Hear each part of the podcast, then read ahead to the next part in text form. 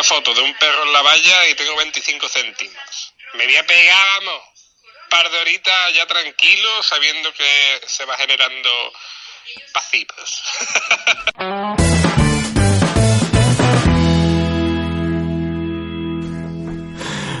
Buenas, bienvenidos al episodio número 85 del podcast Fotografía Stock. Ya veis que hoy tenemos colaboradores por todos lados. ¿Qué tal, José Luis? ¿Cómo estás? Muy bien, un saludo a Charfield Max. que nos ha mandado este audio. Bueno, hoy. Al, hoy final, programa- al, final, al final lo cerrará en el podcast. Al final, Sí. para que la gente. Para que esté aquí escuchando. Vale, vale, vale, vale. Hoy programa muy especial porque los protagonistas sois vosotros. Y esto va a estar muy guay. Vamos a tratar de meter esta dinámica de vez en cuando aquí en el podcast con preguntas que nos hacéis y mensajes que nos hacéis llegar para que, bueno, pues haceros también partícipes de estos episodios porque creo que es muy interesante esto. Eh, pero antes que nada, no nos olvidemos de Bluequea. Ya sabéis todos, el que quiera webs para fotógrafos hechas por fotógrafos, en bloquea.com barra fotodinero tiene el 15% de descuento. Son webs que además de ser interactivas y muy fáciles de montar, tienen tienda online, con lo que podéis vender directamente vuestras fo- fotos desde allí. Ahora sí, vamos al lío. José Luis, ¿qué, qué más? ¿Quién te manda estos mensajes?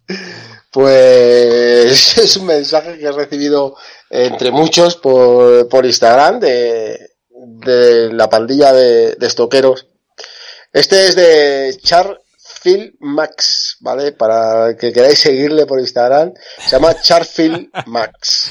Pues mola mucho, tío, la, la voz lo parte. ¿eh? Es, un, bueno, yo me parto con, con este tío. Yo, tío. yo es que me descojono, me descojono. Pero vamos, que eh, recibo mucho, muchos mensajes de, de mucha peña por ahí, de, Sí, sí, sí. de muchas cosas y oye, que eh, yo siempre, si puedo echarle una mano, e incluso muchos que yo les doy mi teléfono, me llaman y, y aclararles cualquier duda, pues encantado, ¿eh? En el Instagram, el, el mío, el de José Luis Carrasco, ¿sabes? Que tengo un jaleo, que va, que tengo un jaleo de Instagram que no veas. Pero bueno, que pues eso, eh, y nada, de vez en cuando, pues, pues eso, te, te, oye, me he vendido esto, he vendido otro, tal, no sé qué.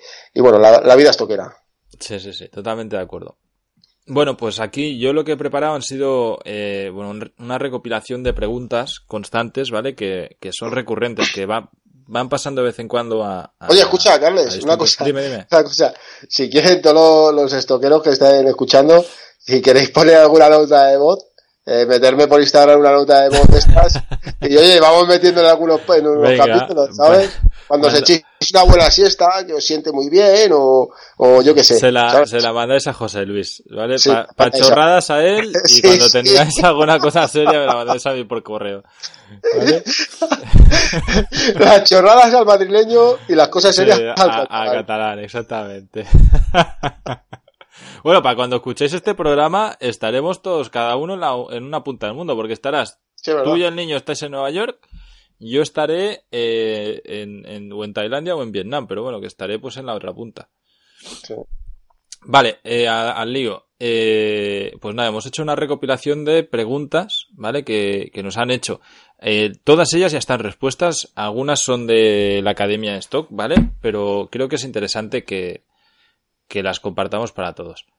Eh, mira, la primera, David, en el grupo de, Facebook de la Academia Stock, nos dice, Hola, buenas, tatata. Es que quiero subir algunas fotos en las que salen mis hijas y para contrato.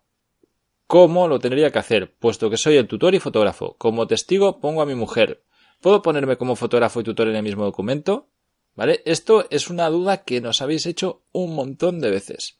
La respuesta es que sí. Que exactamente, de hecho, eh, lo bueno, y, y de eso sirve el grupo de, de Fotodinero Premium de, de la Academia de Stock, que los alumnos se ayudan entre ellos. Es una pasada porque a este le fui a contestar.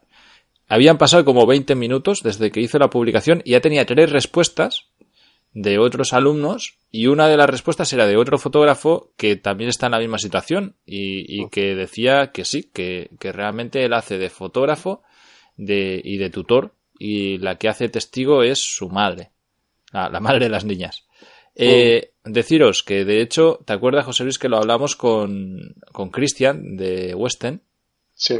y nos decía que si quieres hacer una, si quieres estar 100% seguro con, con una foto de un menor, lo ideal es que tengas dos model release eh, para ese menor, de los dos padres, del padre y de la madre. ¿Te acuerdas que nos lo comentó? Que Sí. para cubrirte las espaldas es mucho mejor tener los dos que tener solo uno. Si, si puedes, Claro, porque lo normal hoy en día es el tema de las separaciones y que están separados y... Cuando hay disputas y eso, pues bueno, todo, todo pueden ser problemas. Entonces, si tienes las, las dos autorizaciones, pues te salvas de, de rollos y ya está. Y, y ya sabes Claro. que tanto el padre como la madre han dado su autorización a que tú utilices esas fotos. Así que ya sabéis, si. En el caso, por ejemplo, que nos plantea David, que él es fotógrafo también y es el padre, pues puede hacerlo como fotógrafo y que la madre sea también la madre y luego buscarse un testigo, ¿vale? No puedes, sí que no puedes ser fotógrafo y testigo al mismo tiempo, ¿vale? Tiene que ser una tercera persona. Puedes ser fotógrafo y tutor, pero no fotógrafo y testigo. Lo mismo aplica, que esta es otra tipiquísima. ¿Cómo hago cuando me hago unas fotos a mí mismo? ¿Vale? Las fotos de autorretrato. ¿Vale? José Luis, por ejemplo, que, que está guapo, lo que hace es hacerse fotos Claro. a él mismo y las vende. Claro.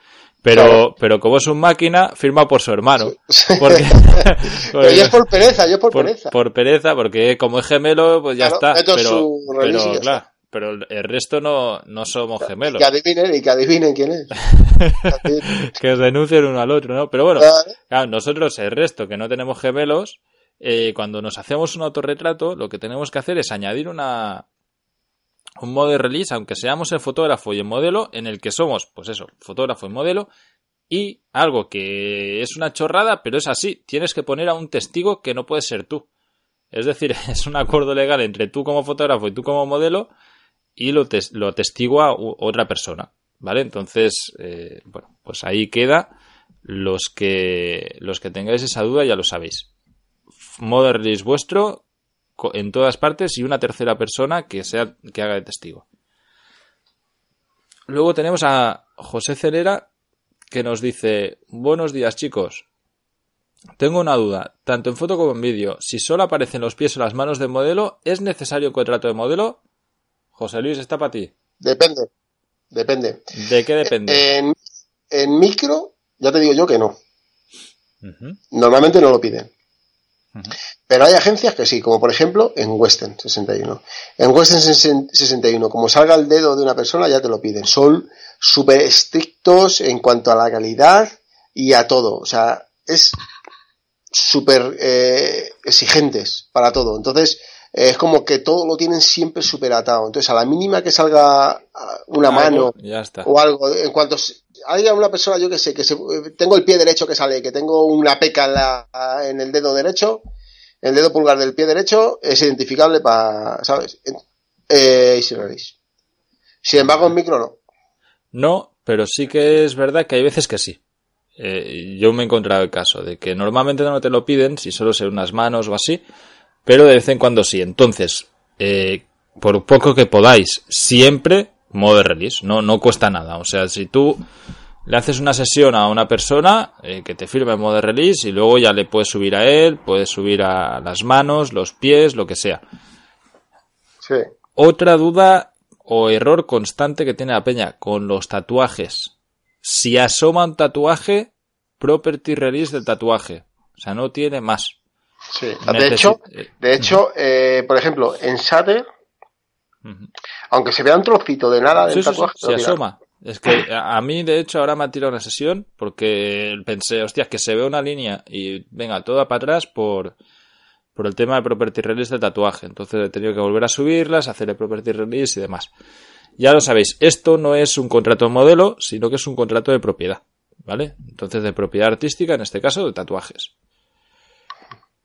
Eh, vale, siguiente pregunta, que también es un tipicazo. ¿Cuándo debería de darme de alta de autónomos? Lo hemos contestado un millón y una veces. Eh, no hace falta darse de alta de autónomos a no ser que sea tu actividad principal. ¿Vale? Y de todas maneras, hablando con un gestor, nosotros estamos mirando de encontrar un gestor mm, especializado en esto para traerlo a, a dar una masterclass en la academia para que todos pues lo podáis entender exactamente cómo se hace.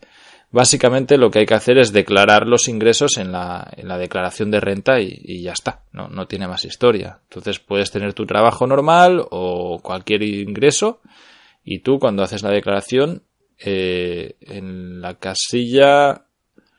Hay una que es propiedad intelectual. Exactamente, pues ahí declaras que has ganado X con tus fotografías y ya está. Eh, deciros que como lo ganamos en dólares, puedes hacer la conversión en euros. Si lo digo mal, me corrijas, ¿eh, José Luis? Pero yo entiendo que, ahí tienes que ponerlo en euros, ¿vale? Porque si, lo, si ponéis el número en dólares, en realidad lo estáis poniendo en euros y, la conversión no es la misma, ¿vale? Pero no, no tiene más. Eh, vale. Daniel de Andrés, a ver si a ti te ha pasado esto alguna vez, José Luis. Dice, motivo de rechazo. Y eso le pasa en Shooter. Se necesita una traducción al inglés para cualquier texto que no aparezca en la imagen, que aparezca en la imagen y no esté en el mismo idioma. ¿Cómo, cómo, cómo, has dicho el texto? ¿Cómo, cómo? Este, a mí me moló, a mí me ha pasado mucho esta. Y ahora os explicaré qué. Creo, creo que sé lo que está diciendo. De hecho. Eh, Darío de Andrés nos decía, he subido esta foto y estoy flipando con el motivo de rechazo, no la había visto nunca, ¿vale? Y dice, se necesita, el motivo de rechazo es, se necesita una traducción al inglés para cualquier texto que aparezca en la imagen y no esté en este idioma. ¿Vale? Es para que, para, e, en el caso... es que no, no, lo entiendo, ¿vale? ¿Qué, es, sale en la foto?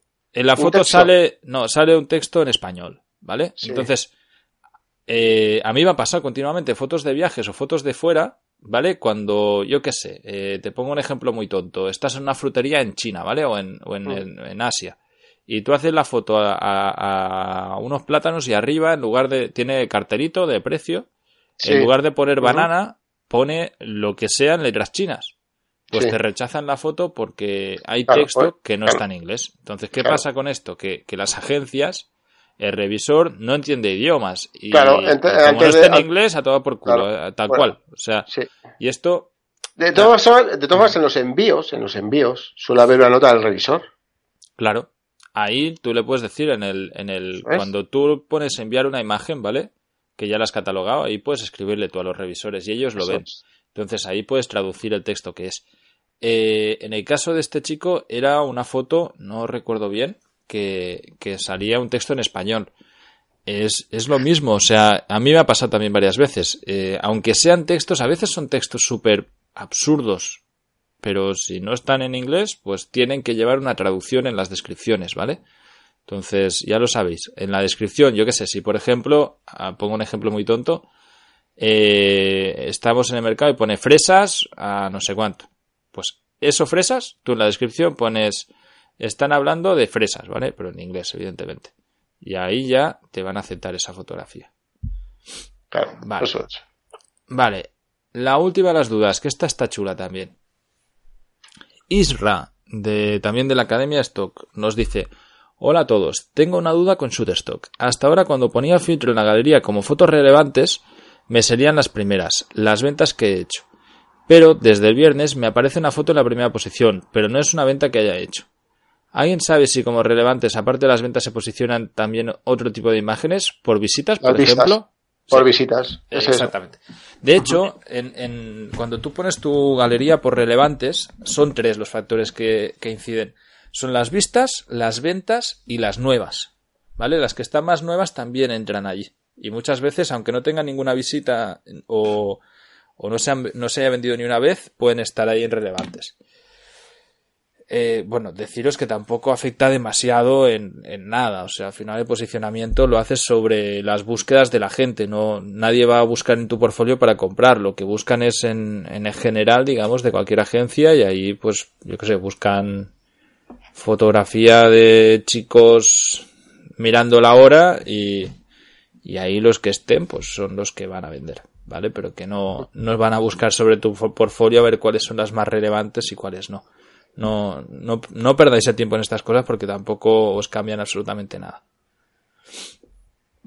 No sé qué, qué, más preguntas, pero bueno, yo creo que es interesante esto de, de, que la gente nos pueda hacer preguntas y nos vaya, nos vaya diciendo cosillas para, para que en el podcast pues las saquemos y así de paso las respondemos a, a, muchísima, a muchísima más gente y, y, llega a todo el mundo, porque muchas veces las preguntas son, son recurrentes.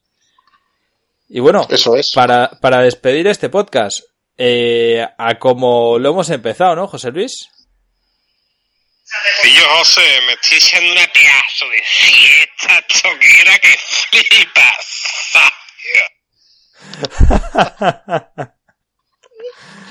Pues así, así vivís vosotros, qué bien. La vida es toquera. La vida es toquera. Chao. Chao.